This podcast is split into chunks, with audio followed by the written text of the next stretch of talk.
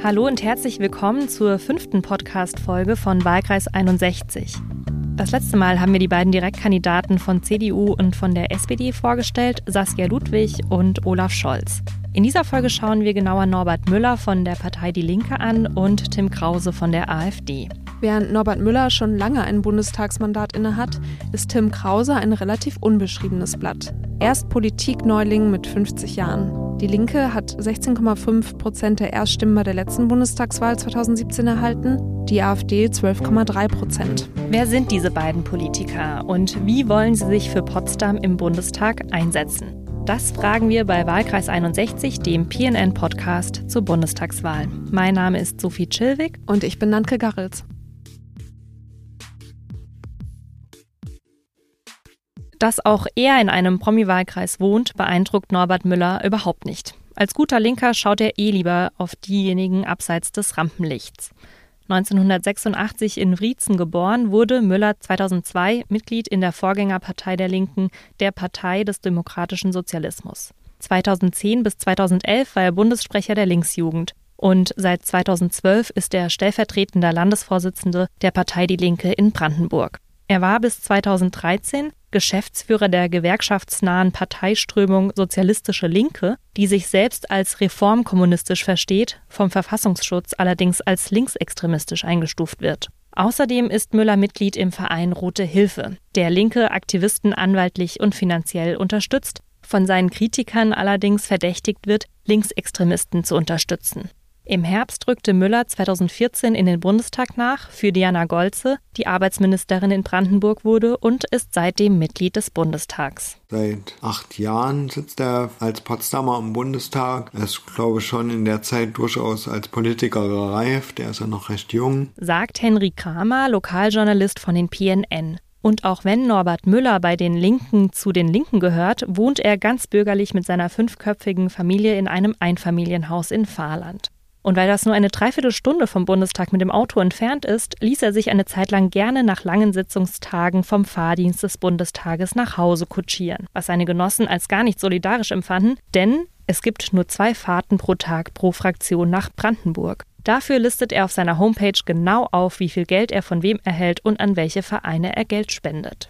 Norbert Müller setzt sich für Frieden ein, gegen Kinderarmut, für bezahlbare Wohnungen und genügend Kita-Plätze. Aber wahrscheinlich wird er sich dafür im nächsten Bundestag nicht wieder engagieren können, denn er müsste die meisten Erststimmen seines Wahlkreises bekommen. Ich habe ihn deshalb gefragt, ob eine Stimme für ihn nicht eine verlorene Stimme sei. Nein, das ist überhaupt keine verlorene Stimme. In den letzten Jahren ist es immer so gewesen, dass die Sozialdemokraten und wir uns in Potsdam durchaus Kopf an Kopf geliefert haben, auch mit den Grünen und auch die Union ist in Potsdam zwar nicht so stark, aber im Umland stärker. Das heißt, es gibt hier vier Parteien, die ähnlich stark sind, irgendwas zwischen 15 und 25 Prozent und wir werden erst am 26. September sehen, wo wir am Ende landen. 2017 war es so, dass man ja Schüler den Wahlkreis gewonnen hat, damals mit Leihstimmen von FDP, Grünen und von uns, weil Wähler aus diesen demokratischen Parteien verhindern wollten, dass Saskia Ludwig den Wahlkreis gewinnt von der Union, die galt irgendwie als AfD-nah. Ich fand das damals eine sehr aufgesetzte Kampagne, hat auch nicht so richtig gepasst, aber eben funktioniert. Und am Ende lag die SPD stimmengleich auf mit uns im Wahlkreis, hatte aber erheblich mehr Erststimmen, Anja Schüler hat gewonnen und konnte dann gar nicht schnell genug das Mandat abgeben, um Ministerin in Brandenburg zu werden. Und so ist auch diesmal, das sollte hier kein Wahlkreis auf Durchreise sein, sondern einer von Menschen, die sich vor Ort einsetzen. Ähm, da kann man bei mir schlecht widersprechen, dass ich das tue. Ähm, jetzt haben Sie gesagt, Sie sind nicht der Kandidat, der auf Durchreise ist. Damit beziehen Sie sich ja direkt auf Annalena Baerbock und Olaf Scholz. Trotzdem wäre es ja für die Potsdamer ganz reizvoll, jemanden zu wählen, der dann eventuell auch im Bundeskanzleramt äh, landen könnte. Also warum sollten Sie die Potsdamerinnen und Potsdamer wählen? Also der Wahlkreis besteht ja nur zur Hälfte aus Potsdam, da gibt es noch eine Menge ringsrum, aber für alle Menschen im Wahlkreis 61, egal ob in Ludwigsfeld, in Teltow und Potsdam, in Schwilosee gilt, sie haben gar nichts davon, wenn ein Kanzler aus Potsdam kommt. Sie wissen gar nicht, wie viele Bundesminister in Potsdam wohnen, viele Bundestagsabgeordnete in Potsdam wohnen. Das wissen die meisten Potsdamer und Potsdamer auch nicht. Äh, Potsdam ist ja sozusagen so ein bisschen reicher Vorort von Berlin geworden. Auch eine sehr eigenartige Politik. Wir haben uns als Linke immer dafür eingesetzt, und das ist uns wichtig, dass Menschen hier in der Region im westlichen Berliner Speckgürtel leben bleiben können, dass sie hier bezahlbare Mieten haben. Und das haben wir nicht seit Jahren nur auf Plakate gedruckt, sondern wir haben es ganz real gezeigt, wie es gehen kann mit dem Berliner Mietendeckel, auch wenn der gescheitert ist. Gut, dann wollen wir ihn eben bundesweit. Wir unterstützen in Potsdam das Bürgerbegehren, das unterstützt keiner der anderen Kandidaten. Die reden über sozusagen eine aktive Mietenpolitik und gegen Verdrängung, weil das wohlfeil klingt und weil das ein echtes Problem von vielen Menschen hier ist. Aber Baerbock und Scholz tun nichts für einen bundesweiten Mietendeckel, den wollen sie auch nicht. Und sie tun auch nichts dafür, dass zum Beispiel in Potsdam bei der Pro Potsdam als großen kommunalen Wohnungsunternehmen die Mieten gedeckelt werden. Wir sammeln an unseren Infoständen die Unterschriften und wir aktivieren Menschen auf der Straße selbst aktiv zu werden. Das ist der Unterschied zu den anderen beiden. Das mag irgendwie nett sein, aber man kann sich dafür nichts kaufen, wenn ein Kanzler aus Potsdam kommt. Dann schauen wir mal auf die großen Probleme oder auf die Inhalte, die Sie im Bundestag ähm, umsetzen wollen. Sie haben gerade schon die Mieten angesprochen. Wie wollen Sie die Mietpreissteigerungen, die ja in Potsdam auch sehr stark sind, ähm, stoppen? Die Mietenexplosion ist seit Jahren Ausdruck einer Spekulation an den Immobilienmärkten. Da geht es vor allen Dingen um Zusatz- und Extragewinne. Das ist genau, was wir nicht wollen. Deswegen sagen wir, wir wollen den bundesweiten Mietendeckel. Wir wollen, dass es mehr genossenschaftliches und mehr öffentliches Wohnen gibt, aber das alleine reicht überhaupt nicht. Also auch wenn in Potsdam die Pro Potsdam mit einem großen geförderten Wohnungsbauprogramm mehr bauen könnte, würde das die Probleme im Bestand nicht lösen. Es sind die Mieten im Bestand, die gerade explodieren und natürlich eben auch teure Neubauten, ähm, die häufig ja im Hochpreissegment hier stattfinden. Das heißt, wir wollen den bundesweiten Mietendeckel, der es den Kommunen ermöglicht, da wo es nötig ist, zu sagen, wir cutten das jetzt. Nach dem Berliner Modell, das ist in Berlin gescheitert, weil das Bundesverfassungsgericht gesagt hat, der Senat hat die Zuständigkeit nicht gehabt oder das Land hat die Zuständigkeit nicht, dann müssen wir es bundesweit regeln.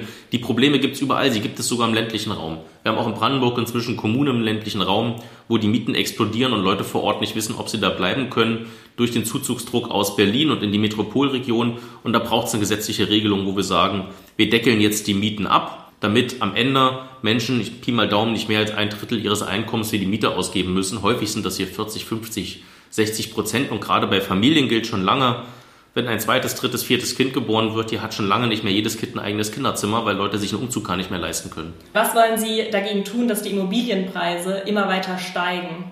Also wir wollen zum Beispiel, führen zum Beispiel eine Diskussion, ob man auch einen Bodendeckel einführt, also ob man eben auch für ähm, Grund- und Bodenpreise abdeckelt. Das ist ja nicht normal, was hier passiert. Äh, die Pro Potsdam hat gerade ihre letzten Grundstücke im Bornstedter Feld in der Kirschallee verkauft für teilweise 1300 Euro den Quadratmeter im Höchstgebotsverfahren. Als öffentliches Unternehmen, also völlig inakzeptabel. Ähm, wir wollen, dass das, was an öffentlichem Wohnraum da ist, gar nicht mehr verkauft wird.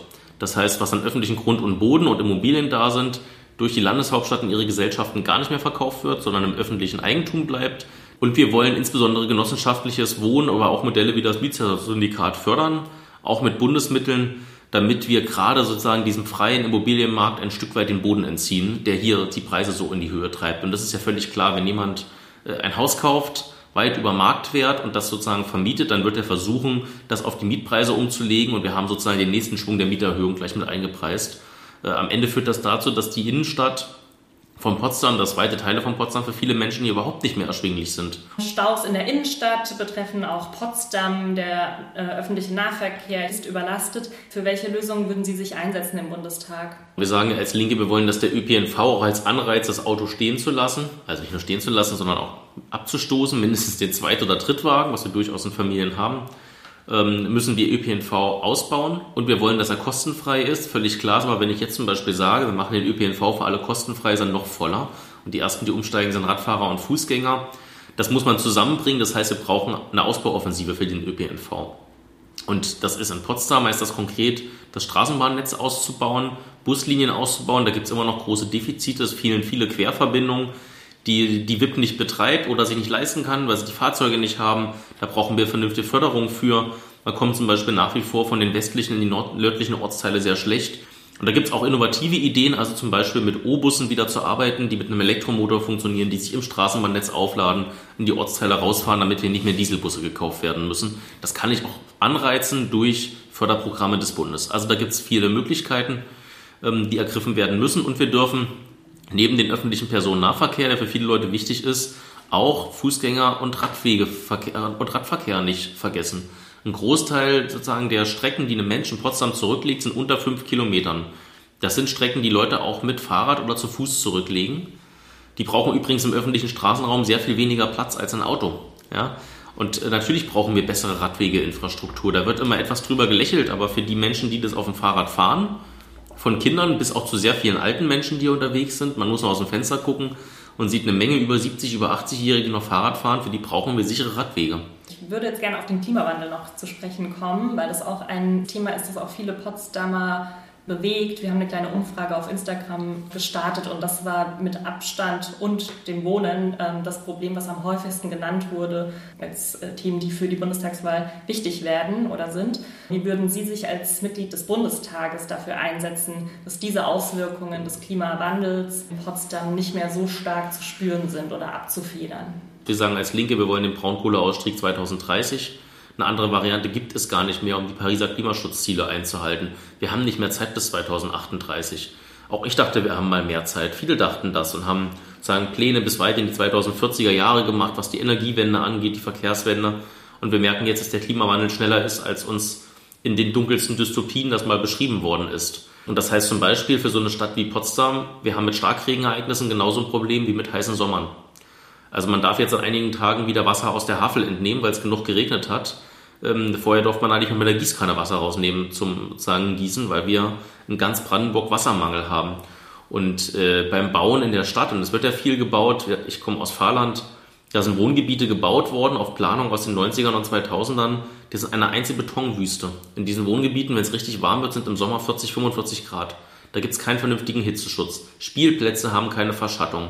Stadtgrün ist in den letzten Jahren eher weniger als mehr geworden, weil sozusagen auch ersatzlos Bäume gefällt worden sind. In Potsdam ist sehr lange für ausgleichende Ersatzmaßnahmen durch die Stadt kein einziger Baum gepflanzt worden. Das sind Punkte, da muss man jetzt dringend nachholen, weil uns das die Auswirkungen des Klimawandels zumindest abzufedern hilft. Die Mittel für diese Stiftung Preußische Schlösser und Gärten kommen vom Bund. Würden Sie sich dann dafür einsetzen, dass diese Mittel wieder aufgestockt werden, die seit Jahren zurückgefahren werden? Na, das sind ja Mittel aus sozusagen Bund, Land Berlin und Brandenburg, die sozusagen alle drei Eigentümer oder Stifter der Stiftung Preußische Schlösser und Gärten sind, Gesellschafter. Und tatsächlich sind die Investitionen hier relativ konstant, vor allen Dingen in bauliche Infrastruktur. Aber in den Parks sterben äh, uns die Bäume weg. Ja, das sind sozusagen Probleme, damit werden wir auf Jahrzehnte zu tun haben, weil sich das nicht von heute auf morgen lösen lässt. Genauso wie die Frage, was machen wir eigentlich bei Starkregenereignissen mit dem Wasser? Städte werden ihre Kanalisationen anpassen müssen. Es müssen Wasserrückhaltebecken gebaut werden. Das sind alles Aufgaben, die haben die Kommunen überhaupt nicht im Haushalt und auch lange nicht auf dem Schirm gehabt und die überfordern sie auch ein Stück weit. Da muss man mit großen Bundesprogrammen helfen, eben weil das nicht nur ein Potsdamer Problem ist, wenn die Zeppelinstraße mal wieder absäuft oder der Bassenplatz verläuft, sondern das sind Probleme, die finden wir in allen, allen versiegelten Gebieten, überall da, wo viele Menschen wohnen. Garnisonkirche. Viele wünschen sich ja, dass die wieder aufgebaut wird. Ähm, ist auch national bedeutsames Kulturerbe, hat die Beauftragte der Bundesregierung für Kultur und Medien gesagt. Ja, wären Sie dafür? Also zunächst ist die Garnisonkirche gerade nichts, weil es gibt sie nicht. Sie ist äh, zerstört worden im Zweiten Weltkrieg im April 1945 durch alliiertes Bombardement und ihre Ruine ist dann später gesprengt worden. Das kann man bedauern oder man kann es auch lassen. Fakt ist, sie steht heute nicht. Was da gebaut wird, ist eine Kopie des Garnisonkirchenturms und die Potsdamer Bürgerinnen und Bürger sind von der Stiftung Garnisonkirche Potsdam, von der Fördergesellschaft und von denen, die das vorangetrieben haben, über 30 Jahre, teilweise auch aus reaktionären Kreisen in der alten Bundesrepublik kommt, wie dieser Oberst äh, Max Klar, äh, die sind auch belogen worden, weil man ihnen versprochen hat, das würde keine öffentlichen Steuermittel kosten. In Wahrheit wird alles an, oder nahezu alles an diesem Bau öffentlich finanziert. Es ging los mit der Grundstücksübertragung. Da könnte heute übrigens auch ein Wohngebäude stehen. Und über Wohnungsnot in Potsdam haben wir gerade erst geredet. In der besten Lage hat man ein Grundstück dieser Stiftung übereignet, damit dort ein Turm, der keine praktische Verwendung hat, außer zu touristischen Zwecken, äh, wieder aufgebaut werden kann. Die Stadt hat mit Mitteln aus dem Stadtumbau Ostprogramm dort die breite Straße verlegt und äh, ein, ein Verkehrshindernis geschaffen. Sonst wollen immer alle den Fliesen Autoverkehr. An der Stelle hat man sich unnötig kompliziert gemacht äh, und schwierige, unübersichtliche Situationen geschaffen mit öffentlichen Mitteln. Und am Ende hat der Bund jetzt Jahr für Jahr seit 2013 Millionen in dieses Projekt gesteckt. 22,5 Millionen Euro, die bisher geflossen sind für den Wiederaufbau. Dagegen steht, das, was an Spenden einkommen, ist weit zurück. So, wir haben es immer abgelehnt. Das Gebäude entsteht da jetzt, dieser Turm. Aber ich bin dagegen, dass der Bund weiteres Geld bereitstellt. Das darf einfach nicht sein. Und es ist auch kein Kulturerbe von nationaler Bedeutung, weil für Erbe müsste erstmal was da sein. Norbert Müller ist also gegen die Garnisonkirche. Dafür setzt er sich aber dafür ein, dass das Rechenzentrum als Denkmal geschützt wird. Als allerletztes habe ich ihm noch die Entweder-Oder-Fragen gestellt. Turbine Potsdam oder SV Babelsberg? SV Babelsberg 03. Bin ich seit vielen Jahren Mitglied. Baggersee am Stern oder Heiliger See? Oh, also ich finde den Fahrländer See ja besser. Ich würde sagen, der Baggersee am Stern. Pfingstberg oder Telegrafenberg? Hat beides was, aber der Pfingstberg hat eine tolle Aussicht. Merkur oder Inselhotel? Das Merkur. Barberini oder Potsdam Museum? Ah, Potsdam Museum. Volkspark oder Sanssouci? Ich mag beide. Sie müssen sich entscheiden. Also meine Kinder mögen Sanssouci mehr. Also Sie auch. Ja, ich habe viele Jahre am Park gewohnt, das ist halt einfach ein wunderschöner Park. Keimzeit oder Hasenscheiße? Hasenscheiße. Schlatz oder Bornstädter Feld? Eher Schlatz. In so einem Wohngebiet bin ich groß geworden. Okay, dann Platte oder Einfamilienhaus? In der Platte bin ich groß geworden, im Einfamilienhaus wohne ich jetzt. Ich mag die Platte. Klima In Potsdam viel zu teuer. Klimastreik am 24. September dabei oder nicht? Ja, In Potsdam? Dabei. In Potsdam? Fahrrad oder Fahrdienst vom Bundestag? Fahrrad. Bäcker Braune oder Fahrland?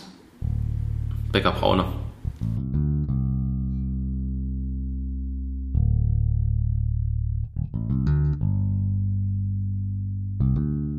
Tim Krause ist ein ziemlich unbeschriebenes Blatt. Also den kannte man vor seiner Kandidatur in Potsdam nicht. Und ja, er macht hier seinen Straßenwahlkampf, aber ich glaube, wenn er nicht nach der Wahl noch irgendwas anderes hier in Potsdam anstrebt, wird man wahrscheinlich Tim Krause auch schnell wieder vergessen. Also ich glaube, Tim Krause sagt ja eher von sich, dass er sehr stark oder sehr nahe bei der Brandenburger AfD-Fraktion sich ansiedelt. Im Gegensatz zu vielen anderen Teilen seiner Partei glaubt er zwar an den menschengemachten Klimawandel, aber die restlichen Positionen sind schon sehr AfD-nah. Er ist auch nicht geimpft und findet Corona-Impfungen als möglicherweise gesundheitsschädlicher als die Krankheit selbst. Also das ist schon von der Positionierung her schon eher so der AfD-Mainstream. Tim Krause ist eigentlich das Gegenteil von dem AfD-Politiker, wie man äh, ihn sich vorstellt. Eloquent, sehr umgänglich. Eigentlich der Gegenentwurf zu den früheren AfD-Typus ähm, aller ähm, Herrn Kalbitz, wo aus jedem Knopfloch ja schon sozusagen so dieser Nazi-Habitus da rüberkam. Auf der anderen Seite ähm, zeigt es aber auch, gerade seine Kandidatur, dass Potsdam durchaus ein besonderes Pflaster ist, wie aufgeklärt und liberal im positiven Sinne die Bürgerschaft Potsdams insgesamt ist, weil mit so den klassischen Dumpfbacken, wie wir sie auch manchmal im Landtag ja erleben, könnte die AfD in Potsdam überhaupt keinen Blumentopf gewinnen. Das sagen meine Kollegen Henry Kramer und Thorsten Metzner, Lokalreporter der PNN und landespolitischer Korrespondent des Tagesspiegels, über den Direktkandidaten Tim Krause. Der kandidiert für die AfD im Wahlkreis 61. Die Stadt ist nicht neu für ihn. In Potsdam hat er studiert. Allerdings suchte er noch vor einem Jahr sein politisches Glück woanders. Im bayerischen Deggendorf kandidierte er als Oberbürgermeisterkandidat und zur Kommunalwahl. Seinen Erstwohnsitz aber hatte er die ganze Zeit in Potsdam, sagt er. Ursprünglich kommt Krause aus Hof in Bayern, studierte Philosophie, Germanistik und Geschichte in München und eben in Potsdam. Außerdem hatte er ein Stipendium für Betriebswirtschaftslehre und Wirtschaftsinformatik. Als Arbeit gibt er Drehbuchautor, Regisseur und Medienschaffender an. Krause kam 2016 zur AfD. Ein ehemaliger Freund beschreibt in einem Artikel in der Welt, wie Tim Krause immer stärker die Positionen der Partei annahm. Auslöser dafür war neben der Flüchtlingskrise 2015 wohl auch seine eigene Biografie. Er war mit einer muslimischen Marokkanerin verheiratet und konvertierte 2014 sogar zum Islam. Nach dem Ende der Beziehung wandte er sich gegen seinen einstigen Glauben. Er wird zitiert, ich habe die massiven Negativauswirkungen der Re-Islamisierung und der Refundamentalisierung erlebt und gesehen, so zitiert ihn der Freund in dem Artikel. Nachdem Krause nach und nach immer mehr AfD-Positionen annahm, entzweite sich die Freundschaft. Er habe Krauses Zitat, Tourette-artigen Facebook-Anfälle nicht mehr ertragen können, schreibt der Freund. Krause ist laut. Das merkt man auch auf dem Bahnhofsvorplatz in Potsdam, wo ich ihn treffe. Er hält gerade eine sogenannte Gefährderansprache, steht mit einem Lautsprecher und einem Mikro vor dem Bahnhof und spricht Menschen an. Warum nicht? Sagen Sie mal, sagen Sie mal laut, warum, warum finden Sie AfD nicht gut? Ja, so ist das meistens. Kommt kein Argument. Ne? Ein Bürger lehnt den Flyer ab, den Krause ihm anbietet, flüstert ihm aber ins Ohr, dass er Krause wählen will. Andere gehen schnell vorbei oder diskutieren mit Krauses Wahlkampfleiter. Eine Frau sagt, die AfD würde mit ihren Ideen nichts besser machen. Später streckt ein Fahrradfahrer seinen Mittelfinger in Richtung AfD-Bus. Vier Jahre nach ihrem Einzug in den Bundestag ist die AfD zwar politisch mehr oder weniger angekommen, ruft aber im Stadtbild immer noch starke Gefühle hervor. Ich habe Tim Krause nach den Themen gefragt, die die Menschen im Wahlkreis am meisten beschäftigen. Da sind Klima- und Energiepolitik ganz oben auf der Liste. Krause vertritt da eine Position, die sich für die AfD noch recht gemäßigt anhört. Es gibt niemanden in der AfD, der bestreitet, dass der menschengemachte Einfluss aufs Klima gegeben ist. Es ist, wie gesagt, eine Frage der Größenordnung. Ich persönlich folge eher in der Interpretation im IPCC und bin auch eher auf der PIC-Seite, die übrigens auch in Persona von Herrn Schellenhuber eine Verbotspolitik, wie sie die Grünen vorschlagen, unlängst scharf kritisiert haben. Und auch wir sind mittelfristig, so schnell es für die Ökonomie, für unsere Wirtschaft sinnvoll realisierbar ist, für eine emissionsarme bis emissionsfreie Energieerzeugung. Zur Erklärung. Das IPCC ist eines der weltweit führenden Institute für Klimaforschung. Hinter dem Kürzel PIC verbirgt sich das Potsdam Institut für Klimafolgenforschung. Beide Institutionen werben seit Jahren für konsequentere Klimaschutzmaßnahmen. Was Krause für die Klima- und Energiepolitik der Bundesregierung so vorhat, das ist allerdings ziemlich kontrovers. Also eine Klimapolitik auf Bundesebene, sage ich Ihnen, ist eigentlich ein extrem vermessener Anspruch. Wir haben heute acht Milliarden Menschen auf der Welt, also die werden nächstes Jahr etwa erreicht werden im Jahr 22. Wir werden irgendwo zwischen zehneinhalb und elfeinhalb Milliarden die Spitze erreichen, die wir auf der Welt an Bevölkerung haben werden. Und deswegen muss man sich klar machen, diese Menschen wollen auch Energie, diese Menschen wollen auch natürlich Wohlstand und die haben da auch genauso ein Anrecht drauf. Das heißt, alles, was wir in Deutschland machen mit unseren knapp zwei Prozent am anthropogenen CO2, ist eigentlich in der Summe irrelevant. Das heißt natürlich nicht, dass wir auf internationaler Ebene konzertiert mit den anderen Staaten gemeinsam Wege finden müssen, überhaupt zu einer ökologischen Energieerzeugung zu kommen, aber einer vernünftigen Energieerzeugung. Und da schlagen wir als AfD eben genau das vor, was viele heute führende Industriestaaten bereits tun, nämlich in modernste Kernkraftanlagen, die nicht gaufähig sind, naturgesetzlich nicht gaufähig sind, wie Dual-Fluid-Reaktoren oder wie jetzt zum Beispiel Russland mit dem modularen Bau von natriumgekühlten Schnellreaktoren zeigt. Also diese Reaktoren können einen riesigen Beitrag zum Umweltschutz leisten, indem sie unseren zwischengelagerten Atommüll, der hochradioaktiv ist, wegbrennen können, als Brennmaterial verwenden können. Das hört sich beim ersten Hören doch eigentlich recht vernünftig und sinnvoll an. Nur, die AfD steht mit dieser Forderung alleine. Ein Wiedereinstieg in die Atomenergie will keine andere Partei. Und dafür gibt es Gründe. Experten sagen, erstens würde ein Wiedereinstieg zu lange dauern. Zweitens würden die Probleme Atommüll und Sicherheit nicht unbedingt beseitigt. Atommüllmengen und Risiko sind kaum abzuändern, sagt zum Beispiel ein Greenpeace-Atomenergieexperte. Auch die Idee, bereits bestehenden Atommüll zu verbrennen, lässt sich wohl so nicht umsetzen. Der Müll, für den aktuell ein Endlager gesucht wird, ist teilweise bereits mit Glas verschmolzen und deshalb als Brennstoff nicht mehr einsetzbar. Und was die Dual-Fluid-Reaktoren angeht, von denen Krause spricht, derzeit gibt es nicht einmal einen Prototypen des Reaktors. Deshalb kann mit diesem Typ von Atomenergieerzeugung auch kaum geplant werden. Krauses Forderungen hören sich also alle gut an. Er nennt Technologien und Beispiele. Bei genauerem Hinsehen entpuppen sich diese Lösungen aber als nicht alltagsfähig. Krause kritisiert auch die Sozialpolitik der sogenannten Altparteien immer wieder. Bei seiner Rede vor dem Hauptbahnhof spricht er neben dem Niedriglohnsektor auch von sozialem Wohnungsbau. Die AfD ist kein Fan von geförderten Wohnungen, und auch Mietpreisdeckelungen oder Bremsen lehnt sie ab. Die AfD spricht sich programmatisch eher für weniger sozialen Wohnungsbau aus und mehr Wohngeld, also Erhöhung des Wohngelds, eventuell auch aufgestockt um ein kommunales Wohngeld, mehr Investitionsanreize, gerade für Investoren auch im bezahlbaren Wohnungssegment durch zum Beispiel eine Absenkung der Mehrwertsteuer oder das, was wir ja auch fordern, die Aufhebung, Abschaffung der Substanzsteuern, hier also gerade der Grund- und Grunderwerbssteuer. Das würde also massiv den Wohnungsbau ankurbeln. Bei reinem sozialen Wohnungsbau Sehen wir die Problematik, dass sich dann eben Wohngebiete herausbilden, in denen nur sozial schwächere Menschen leben und Wohngebiete, in denen nur die sozial stärkeren leben. Das wollen wir nicht. Wir wollen eine bessere Durchmischung. Mietdeckelungen oder andere Vorschriften für Vermieter lehnt die AfD ab und steht damit auch nicht weit von der Position der FDP. Auch die setzt darauf, lieber durch wirtschaftliche Anreize und Steuererleichterungen den Wohnungsbau attraktiver zu machen. Nur ob Mieten langfristig für alle sinken, wenn das Angebot steigt, das ist bei der hohen Nachfrage nicht sicher. Außerdem würde es wohl mehrere Jahre dauern, bis überhaupt merkbar mehr Wohnungen auf dem Markt verfügbar wären.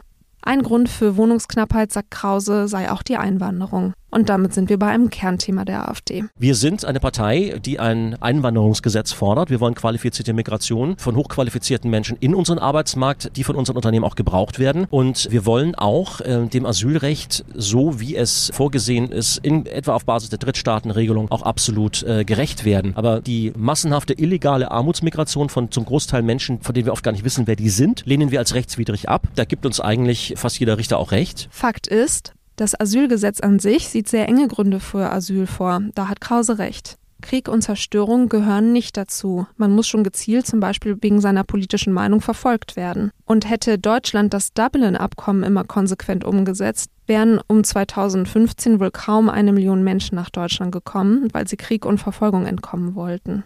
Die Frage ist aber, will man diese enge Auslegung des Asylgesetzes oder möchte man Menschen zum Beispiel einen anderen Schutzstatus geben, zum Beispiel den subsidiären Schutz? Oder möchte man vielleicht bewusst Dublin missachten, um Geflüchtete vor der Abschiebung nach Italien oder Ungarn zu bewahren? Wie streng man diese Gesetze auslegen sollte, muss jeder und jeder für sich entscheiden. Das Argument der Armutszuwanderung ist aber schwierig. Wer keinen Schutzgrund hat, wird in der Regel in Deutschland auch abgelehnt. Und wer von außerhalb der EU kommt, muss ohnehin hohe Bezahlung oder Eigenvermögen nachweisen. Und innerhalb der EU ist Arbeitsmigration ja sogar erwünscht. Und auch Krauser haben wir nach seinen Potsdam-Kenntnissen gefragt. Wen unterstützen Sie eher, Turbine Potsdam oder den SV Babelsberg? Turbine. Wo gehen Sie lieber schwimmen, im Heiligen See oder im Blue? Na dann lieber im Heiligen See. Gehen Sie lieber auf den Pfingstberg oder den Telegrafenberg? Ich gehe lieber in Park Sanssouci, weil ich wohne nicht weit weg davon und ich mag die Verbindung aus Natur und Kultur. Fahren Sie lieber mit dem Gustav oder paddeln Sie im Kanu? Ich bin einmal mit dem Gustav gefahren und das fand ich wahnsinnig charmant, aber ich würde jetzt lieber im Kanu paddeln, um die Corona-Figur wieder loszuwerden. In welchem Hotel würden Sie lieber übernachten? Im Merkur oder im Inselhotel? Also nachdem ich mich ja zu unseren Vorstellungen der Restauration der historischen Innenstadt Potsdams geäußert habe, bin ich froh, dass sich mir diese Alternative nicht in der Realität stellt. Gehen Sie lieber ins Barberini oder ins Potsdam Museum? Also ich gehe wirklich in beide gerne. Potsdam Museum finde ich hochinteressant, war aber auch schon zweimal da. Barberini hat durch die wechselnden Ausstellungen natürlich immer wieder eine neue Attraktivität, deswegen kein Entweder-Oder, sondern beide. UCI oder Thalia? Thalia. Hören Sie Keimzeit oder Hasenscheiße? Momentan höre ich Clara Schumann und Opeth. Wenn Sie sich für eins von beiden für eine lange Autofahrt entscheiden müssten? Dann würde ich, weil ich Keimzeit schon kenne, würde ich mich auf das Experiment Hasenscheiße einlassen, weil ich will ja mal was Neues kennenlernen. Der Schlatz oder das Bornstedter Feld? Schlatz. RBB oder Netflix? Das mag Sie vielleicht überraschen, aber dann doch lieber RBB. Da kann ich mich häufiger über die tendenziöse Berichterstattung aufregen. Was Sie vielleicht gemerkt haben und ihr vielleicht gemerkt habt, wir gendern in diesem Podcast. Und auch im Gespräch mit Tim Krause habe ich zum Beispiel von PotsdamerInnen gesprochen. Das konnte er nicht einfach stehen lassen. Es nervt ihn, sagt er, dass durch Gendern oder Verwenden von beiden Formen ständig alles sexualisiert werde, wie er sagt. Und ein Argument wollte er unbedingt noch loswerden. Nehmen wir mal für eine Sekunde an, dass der Anspruch, dass damit Gleichstellungshindernisse beseitigt werden sollen mit dem Gendern, dass das ein realistischer Anspruch ist. Dann nehmen wir dieses Argument mal ernst. Es gibt Sprachen, in denen wird schon immer gegendert, sogar die Verben. Zum Beispiel in den semitischen Sprachen. Wenn ich auf Hebräisch sage, ich will zwei Bananen, sage ich als Mann Ani rotza bananut. Als Frau würde ich sagen Ani schnei bananut. In der israelischen Bevölkerung ist es so, sie haben die säkulare jüdische Bevölkerung in Tel Aviv, da sind die Frauen völlig gleichgestellt. Und sie haben chassidische Orthodoxie in Mersherim, in Jerusalem zum Beispiel, dort sind die Frauen nicht gleichgestellt. Das ist in den anderen semitischen Sprachen auch so, zum Beispiel im Arabischen. Haben Sie jetzt ernsthaft den Eindruck, dass das in den letzten 1400 Jahren irgendwas zur Gleichstellung der Frau in der arabischen Welt beigetragen hat? Ich meine Vorschlag, wenn Sie was zur Gleichstellung von Mädchen und Frauen beitragen wollen, zur Verbesserung des Lebens von Mädchen und Frauen, dann sollten Sie alles dafür tun, zu verhindern, dass 50.000 von ihnen jedes Jahr in diesem Land abgetrieben werden. Ich finde, an dieser Stelle merkt man, was Krause ausmacht. Er ist intelligent und weltgewandt, spricht mehrere Sprachen und er provoziert gerne. Ich habe dann noch mit ihm weiter diskutiert und ihm gesagt, dass das generische Maskulinum Frauen eben nicht abbildet, und ich mich zum Beispiel bei liebe Journalisten nicht angesprochen fühle. Seine Antwort darauf, da tun sie mir leid. Mit dieser Einstellung spricht er Menschen an, die sich zum Beispiel durch Gendern, Corona-Maßnahmen oder Zuwanderung bedroht fühlen und holt mit dieser Empörung auch Menschen ab. Falls Sie sich fragen, warum wir jedes Argument von Krause auseinandernehmen, wir sehen es als unsere journalistische Pflicht an, Statements zu überprüfen. Bei den anderen KandidatInnen gehen wir ebenfalls kritisch mit Fehlern um oder haken nach. Bei Tim Krause fiel uns aber auf, dass einige Behauptungen so schlicht nicht stimmten oder die Argumente nicht zusammenhingen. Deswegen liefern wir zwischen seinen Statements Fakten nach. Inklusive Sprache regt ihn also auf, obwohl er ja gleichzeitig findet, so verstehe ich ihn zumindest, dass sie gar nichts bringt. Deshalb sagt er, sollte man besser Frauen und allen Menschen, die Kinder gebären können, ihr Recht nehmen, selbst über ihre Körper zu verfügen. Ohne jetzt Äpfel mit Birnen vergleichen zu wollen, aber in dieser Hinsicht sind sich Müller und Krause ja vielleicht gar nicht so unähnlich. Müller eckt ja innerhalb seiner eigenen Partei mit seinen Positionen auch an und ist nicht bange vor Konflikten. Jetzt sieht es ja aber nicht so aus, als würde einer der beiden wieder in den Bundestag einziehen. Was macht denn Norbert Müller, Sophie, wenn er es nicht schafft? Das hat er mir jetzt nicht verraten. Er wollte sich jetzt erstmal voll und ganz auf den Wahlkampf konzentrieren, hat er gesagt. Er hätte aber noch ein Studium, das er abschließen könnte.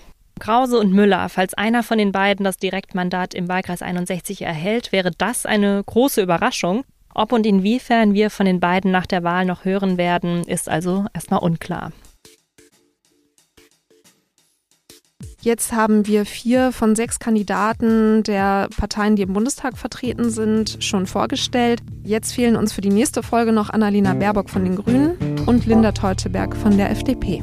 Außerdem wie immer noch der Hinweis, es gibt exklusiv für unsere Podcast-HörerInnen sechs Wochen lang die Potsdamer neuesten Nachrichten gratis. Von Montag bis Samstag erhalten Sie und erhaltet ihr die digitale Zeitung und auf Wunsch auch die gedruckte Zeitung am Samstag. Das Angebot gibt's auf pnn.de-wahlkreis. Fragen und Anmerkungen lesen und empfangen wir gerne unter potsdam.pnn.de und auf Instagram. Und diesen Podcast könnt ihr und können Sie auf pnn.de anhören und überall dort, wo es Podcasts gibt.